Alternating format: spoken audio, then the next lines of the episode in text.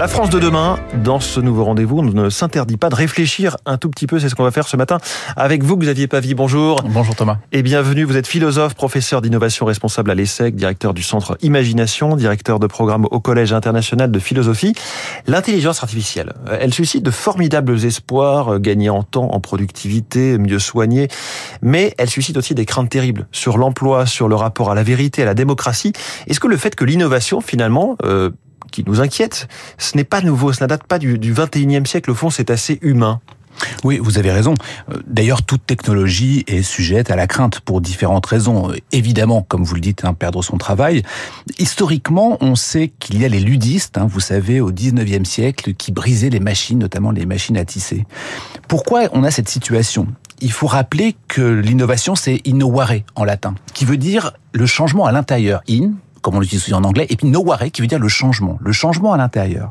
Et la question qui se pose, c'est est-ce qu'on a envie ou pas d'être changé, d'être transformé à l'intérieur? Puisqu'on doit être transformé, bah, cela va nous inquiéter, on va se sentir un peu menacé. Donc c'est tout à fait normal, humain, et c'est pas nouveau. Euh, on compare souvent les nouvelles technologies à de simples outils, euh, comme un marteau. Un marteau, on peut construire, mais on peut aussi faire mal. Est-ce que les technologies sont en soi bonnes, mauvaises, comme un outil euh, Tout dépend de ce qu'on en fait? C'est intéressant que vous utilisiez le, terme outil. Aristote disait que l'outil des outils, c'est la main. Et hmm. c'est l'homme qui va conduire cette technologie-là. Et c'est toujours important de garder en tête que, effectivement, c'est une main humaine qui va conduire ça. Et donc se pose ici, d'une certaine manière, la question de la responsabilité. Est-ce qu'elle porte sur la main de l'innovateur ou le l'usager de l'innovation? Et cela se pose évidemment pour la création d'innovation comme son utilisation. Autrement dit, on peut se poser la question, Thomas, en reformulant, nous pouvons dire, faut-il mettre les innovations dans toutes les mains? Hum. Et justement, euh, cette métaphore de l'outil, euh, est-ce que finalement, c'est pas une façon pour les ingénieurs, pour les concepteurs, les promoteurs de ces nouvelles technologies de se dégager euh, de toute responsabilité? Ben, En fait, de la même manière que l'on peut s'interroger sur l'innovation dans toutes les mains pour les usagers, coûte des ingénieurs. Ils ne peuvent clairement pas se dégager de toute responsabilité. Je vous donne un exemple. On ne peut pas demander à ma mère de 87 ans de connaître la nécessité d'utiliser des matériaux rares pour l'achat de son nouveau smartphone. Ben, les ingénieurs, oui. Donc ils portent ce qu'on appelle une responsabilité première. Ça pose donc une autre question. Faut-il laisser aux ingénieurs, aux concepteurs, comme vous dites, la possibilité d'innover? Ou alors, on peut le faire, mais avec une formation particulière. En fait, l'ingénieur, pendant longtemps, a été coincé entre deux aspects la religion d'un côté et l'incapacité hmm. technique de l'autre. La religion a globalement disparu des paillasses des scientifiques, et d'un autre côté, on peut tout faire. Techniquement, globalement, on peut tout faire. La question donc repose sur est-ce que je fais oui ou non? Ça, c'est l'ingénieur. Hmm.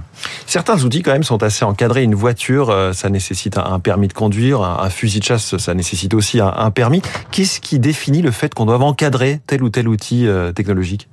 Ouais, ce point, François, est important. Euh, l'innovation vient toujours avant la loi. L'innovation vient toujours avant la loi. Vous avez tout un tas de choses qui existent et puis après on se dit bah, qu'est-ce qu'il faut faire finalement?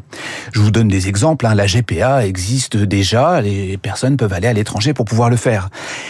La question qui se pose, c'est que nous sommes muets par une sorte d'élan vital. C'est hmm. Bergson qui dit ça. On est muet par un élan vital et le fait que nous continuons d'avancer et la question demeure toujours comment est-ce que je dois me comporter? C'est une question fondamentale. Il ne s'agit pas simplement de se mettre derrière la technique, mais aussi de se mettre en avant sur comment j'agis. Et sur ces questions de, numérique, d'intelligence artificielle, euh, on a souvent tendance à être manichéen sur euh, les questions de liberté.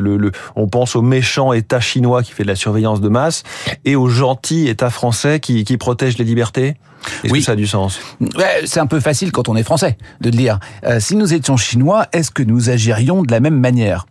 Comment on peut accepter? Imaginons chinois, imaginons-nous chinois, mais également français. Comment peut-on nous imaginer qu'une entreprise privée américaine, je pense au GAFAM par exemple, puisse accéder à toutes nos données et en faire à peu près ce qu'elle veut? Oui.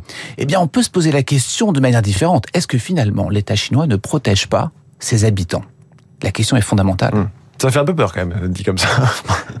Euh, l'intelligence artificielle, elle pose euh, euh, tout de même des questions nouvelles par rapport à d'autres révolutions technologiques, en ce sens qu'on imagine que l'outil puisse dompter l'humain. on imagine, alors c'est des scénarios à la Matrix évidemment, mais l'intelligence artificielle qui prendrait la place de l'humain, qui le contrôlerait, qui voudrait le détruire.